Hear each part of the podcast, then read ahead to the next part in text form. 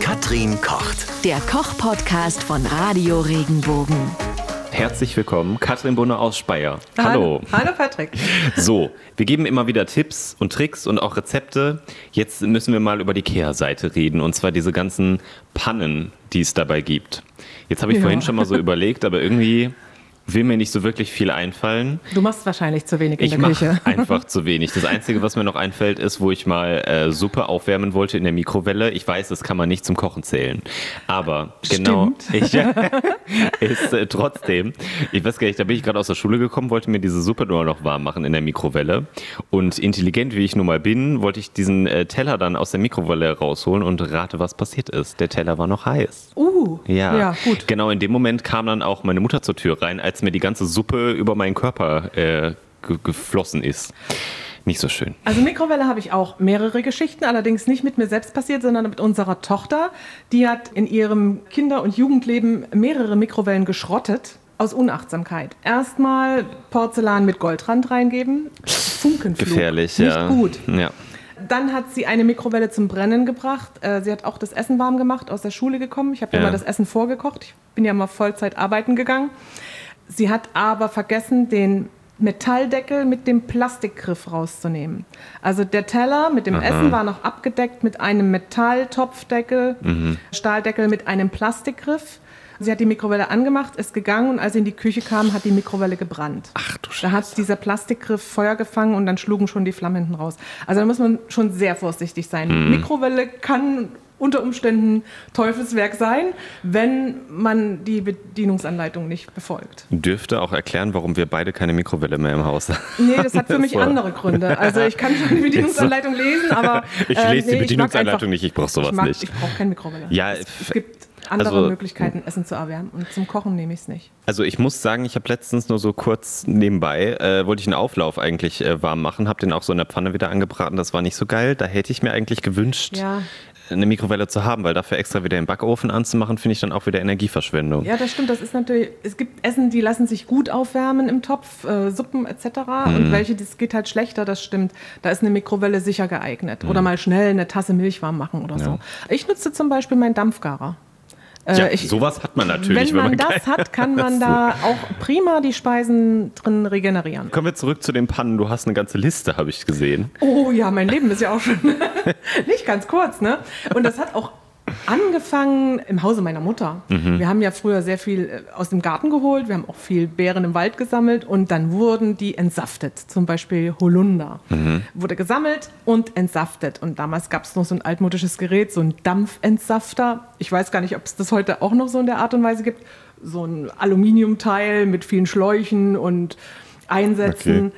Auf alle Fälle ist meiner Mutter da mal, als der Saft schon fast fertig war, also der Holunder schon schön entsaftet war, ein Schlauch geplatzt. Oh, und dann hat Gott, sich nein. dieses, dieser heiße Holundersaft in der ganzen Küche verteilt. äh, also da kann man hinterher renovieren. Ne? Oh Ja, ja, das klar. ist, also das war irre. Das geht ja auch nicht raus, so, ein, so Nee, Flecken. Also Holunder ist, ist äh, schönes Blau. Kann man tolle Farb, Farbeffekte mit Er erzielen. hätte sie einfach noch ein paar mehr sammeln müssen, dann die ganze Wand direkt zu streichen. ja, also das war, das war oh bitter. mein Gott, ey. Ähm, und äh, so in meinen Anfangskochzeiten habe ich den Fehler gemacht, der mir natürlich heute nicht mehr passiert, blind einem Rezept zu folgen. Und das kann auch äh, für verheerende Folgen sorgen. Ich hatte bei einer, bei einer Schwägerin das Rezept betrunkene Pasta gelesen. Okay. Das sollte die Pasta im Wein gekocht werden. Ach, dachte ich, Wein lieb ich, Pasta auch. Das machst du mal. passt. Habe das abfotografiert, habe das so gemacht, wie es im Rezept stand. Habe das dann meiner Familie vorgesetzt. Du hast es vorher nicht probiert, oder was? Oder Naja, schon, aber es hat mir nicht geschmeckt. Aber ich habe es trotzdem auf den Tisch gesetzt. äh, ich hatte eine Soße dazu gemacht, die war lecker. Aber diese Pasta im Wein gekocht, das war sowas von widerlich. Was war denn das Problem daran? Es, es schmeckt nur nach Alkohol. Es schmeckt bitter und nur nach Wein. Also nur nach Alkohol. Und dann saß meine Tochter am Tisch und sagte, bah, das ist sinnig. Und da habe ich gesagt, nee, nee, Kind, das musst du wirklich nicht essen.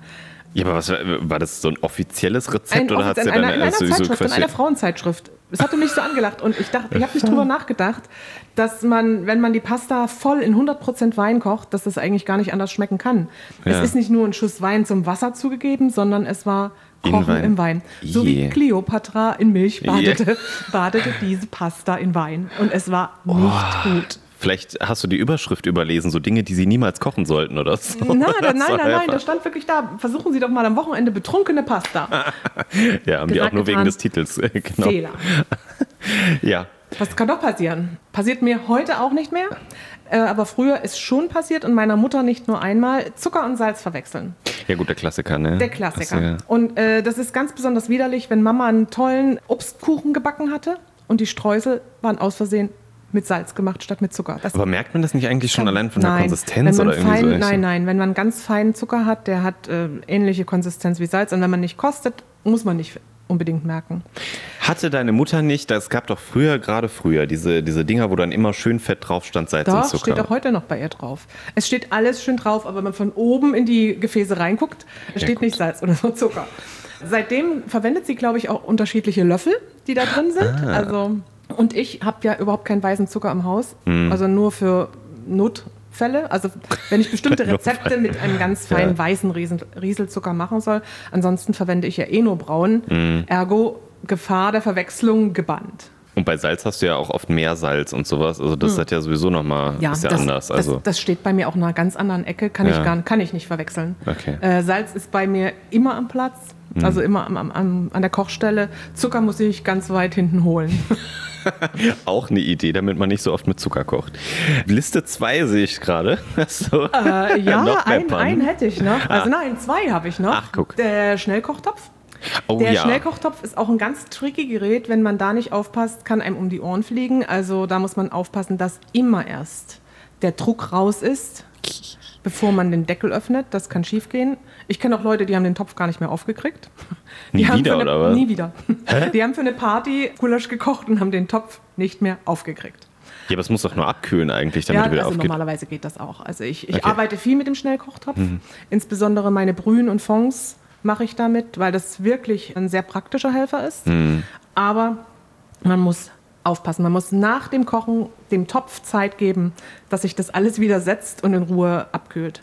Sonst kann es in die Hose gehen. Und das spritzt sehr böse und man kann sich an dem heißen Dampf auch ziemlich verbrennen. Das ist ja eine Sache, die ich sowieso noch nie verstanden habe. Ich glaube, ich weiß nicht, ob man das jetzt unter Pannen zählen kann. Vielleicht habe ich auch einfach die Bedienungsanleitung des Schnellkochtopfes nicht gelesen. Aber da kommt ja so unfassbar viel Dampf raus. Das Ja. hatte oben drei Stufen und wenn ich dritt, die dritte Stufe mache oder so, kommt da richtig Dampf rausgeschossen wie Ja. bekloppt. Wo ich mir dachte, okay, wenn ich das mache, dann ist er ja auch schneller ausgekühlt oder so.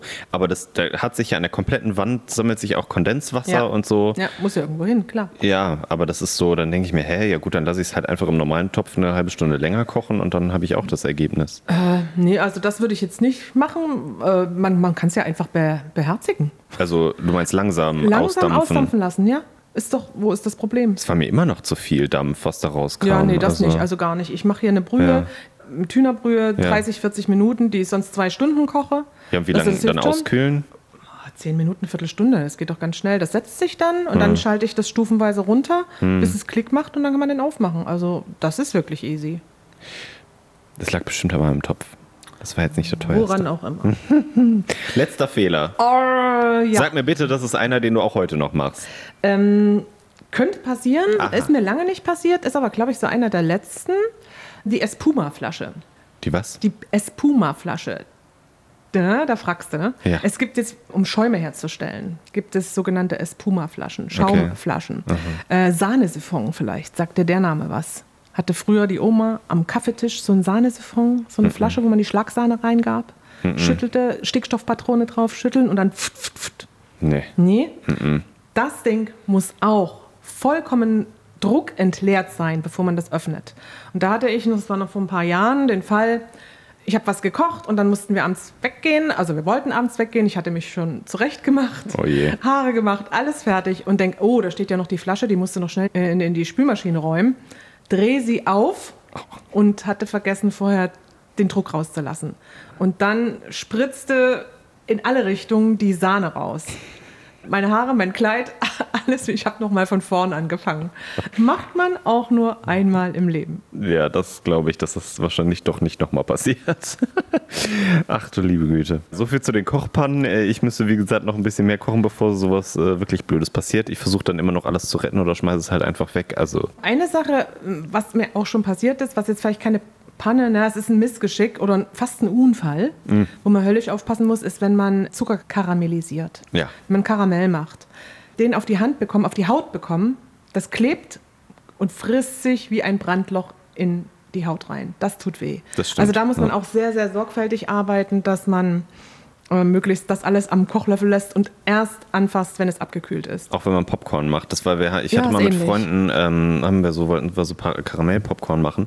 Waren wir bei einer Freundin zu Hause, die dann das nämlich auch gemacht hat. Und ist ihr plötzlich so ein Popcorn mit Karamell dran vorne an den Oberarm so Mhm. dran geklatscht. Und der blieb halt hängen. Und da hat sie jetzt heute noch eine Narbe von. Also Ja. das war äh, echt unglaublich. Da muss Ja. man wirklich aufpassen. Euch passieren solche Pannen hoffentlich nicht. Oder ihr seid jetzt vorgewarnt, falls ihr sowas benutzt. Immer Und- aufpassen genau. und schöne Gebrauchsanweisungen lesen. genau. Ne? Ja. Vor allem von der Mikrowelle. Ja. Wenn dir der Podcast gefallen hat, bewerte ihn bitte auf iTunes und schreib vielleicht einen Kommentar. Das hilft uns sichtbarer zu sein und den Podcast bekannter zu machen. Dankeschön.